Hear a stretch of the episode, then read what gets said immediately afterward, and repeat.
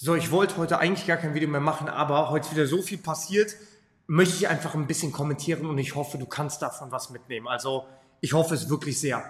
Was ging ab? Der Bitcoin ETF von BlackRock, der wurde heute von der SEC approved, der wurde bestätigt. Ach nee, doch nicht.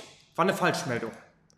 Ja, weil es im Nachhinein so ein bisschen spöttisch benannt werden darf, war zu dem Zeitpunkt einfach wieder eine crazy Geschichte. Und wenn wir mal in den Chart reinschauen, der Bitcoin-Chart ist hier von circa 28.000 US-Dollar innerhalb von Minuten, von wenigen Minuten, hoch auf 30.700 US-Dollar raketisiert. Und das waren über 10% zu dieser Zeit. Es waren um die 12%, meine ich, wenn nicht sogar noch mehr. Wir müssen einfach mal überlegen, dass es passiert aufgrund einer Falschmeldung. Was bedeutet, und das muss man sich mal wirklich auf die Zunge zergehen lassen, aufgrund einer Falschmeldung ist der Bitcoin-Chart um 12 oder sogar noch um mehr Prozent angestiegen. Nur damit du dir das mal vorstellen kannst, worüber wir hier sprechen. Wir haben hier einmal die, die Gesamtmarktkapitalisierung von ähm, den gesamten Kryptos und da sind wir bei einer Trilli äh, One Trillion, also einer Billionen US-Dollar, die in den Märkten steckt. Das ist eine Zahl, das ist eine 1 vorne mit zwölf Zahlen dahinter. Das ist relativ viel. Ich habe es hier sogar noch mal gegoogelt. Das ist eine 1 mit 12 Nullen dahinter. Und 10% davon, von einer Billion, das sind 100 Millionen, sind heute innerhalb von Minuten in den Markt reingeflossen und wieder raus.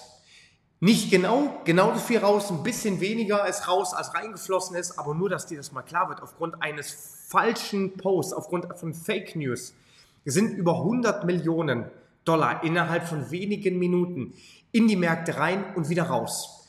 Ich hoffe, das zeigt dir zwei Dinge. Punkt eins: dieser Markt ist immer noch voll von Scheiße. Ich weiß, ich tue damit vielen Projekten Unrecht und ich weiß auch, dass vor allem in dieser Community hier sehr, sehr viele Menschen dabei sind, die sich extrem mit, äh, mit Bitcoin beziehungsweise auch mit Kryptos auskennen. Ich will das einfach nur aus Börsensicht bewerten, weil ich bei dem anderen wirklich keine Kompetenz habe. Und das ist doch vollkommen in Ordnung. Ich, ich will das wirklich nur börsentechnisch bewerten. Und ein Asset, was innerhalb von wenigen Minuten durch Fake News um 100 Millionen Dollar gepumpt und wieder abgezogen werden kann, ist für mich einfach ein Bullshit. Also bis wir wirklich irgendwo dahin kommen, dass dieser Markt reguliert ist oder bis der Markt irgendwo vernünftig nur eine gewisse Stabilität hat, bis dahin muss noch einiges passieren. Natürlich kann jetzt die Frage kommen, ja, was ist denn, wenn das Ganze von der SEC genehmigt wird, wird es dann so nach oben gehen? Bestimmt. Dann kann es nochmal ordentlich nach oben gehen. Aber auch da möchte ich wirklich nochmal ganz, ganz deutlich betonen, pass auf, wenn du auf diesen Euphoriezug aufspringst, weil klar, dieser ETF, der genehmigt werden kann, der dient letztendlich dann als Vehikel, um neues Geld in die Märkte zu bringen. Vollkommen in Ordnung. Aber das weiß nicht nur du und ich, das wissen auch die großen Jungs und Mädels. Was, was bedeutet, dass die sich dadurch etwas einverleiben, dass sie dadurch vielleicht hier und da die Möglichkeit wittern, die ist groß. Und das ist passiert, als die Futures eingeführt wurden. Auch da weiß ich noch ganz genau, haben sie alle gesagt, oh, das wird doch den Markt nach oben bringen. Langfristig gesehen ist der Markt nach oben und wieder nach unten gegangen. Also klar kam irgendwann eine Reaktion, ob es auf die Futures-Einführung zurückzuführen ist, wage ich mal zu bezweifeln. Aber möchte da auch ganz klar sagen, der Markt ist zum Zeitpunkt der Veröffentlichung der, des Handels der Futures ordentlich nach unten eingebrochen.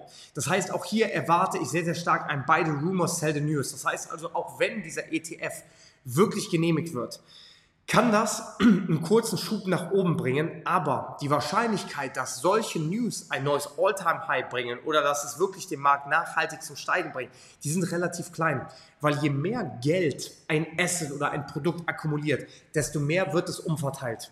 Und ich möchte einfach gerade bei solchen Geschichten wie bei Kryptowährungen immer noch mal davor warnen, dass hier sehr, sehr viel leichtes Geld im Markt ist. Das bedeutet nicht, ich will nicht der Buhmann sein und sagen, das Ganze kann niemals mehr steigen, um Gottes Willen. Ich kann mir nur vorstellen, dass bevor Bitcoin und Co. sich wieder halbwegs nach oben bewegen und vielleicht so wieder Richtung der 50 Prozent vom All-Time-High gehen, also mal wieder Richtung 34, 35k sind, vielleicht solche Geschichten, werde ich bestimmt nochmal tiefere Preise sehen.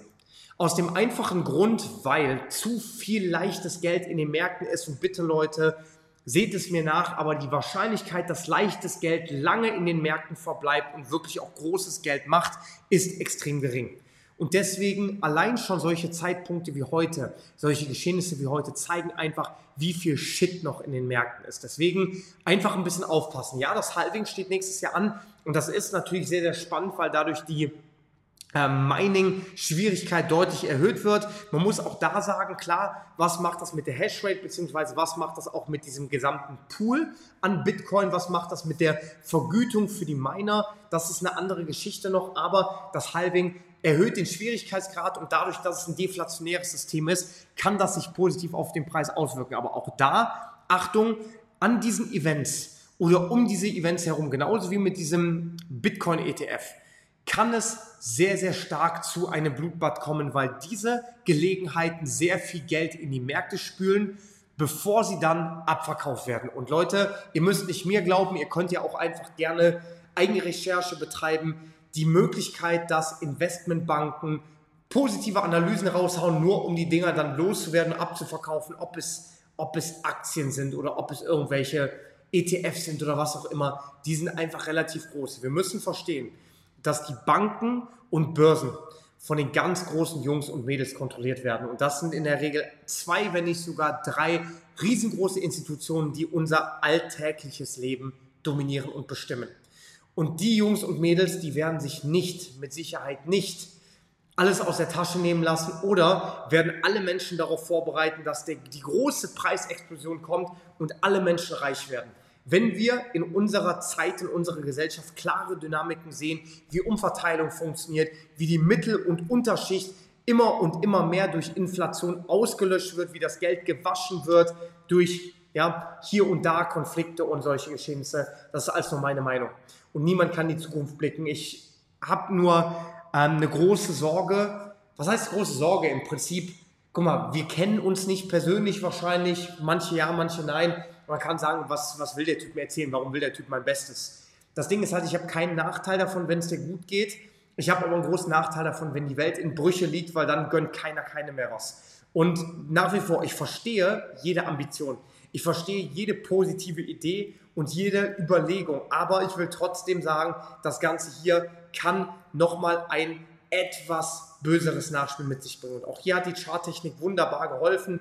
Sie hat hier oben den dynamischen Widerstand nahezu sauber angetestet, bevor wir jetzt hier dann den Impuls nach unten bekommen und auf Höhe der vorherigen Hochs schließen. Und das wird spannend. Also, falls wir uns hier oberhalb der 28,4 morgen übermorgen bewegen können, da kann es sogar sein, dass wir den Docht nach oben nochmal füllen. Aber solche Fake News bedingten Pumps, aufpassen. Wenn wir morgen nach unten abverkauft werden und hier unten landen, will ich nicht ausschließen, dass das Ding sogar nach unten fällt. Ja, und wie gesagt, nehmt mir nicht böse, ich will nicht der Boomer sein. Für manche bin ich der, der keine Ahnung im Crypto-Space hat. Auch vollkommen in Ordnung. Für andere haben wir rechtzeitig Informationen ausgesprochen, die zumindest zu einem bewussten Handel geführt haben und viel Schmerz und Kummer dann auch eingespart haben. Und das war es von meiner Seite. Ich wünsche an dieser Stelle einen wunderschönen Montagabend. Wir hören uns bald wieder. Dein Dominik von der Wall Story. Gute Trades. Ciao, ciao.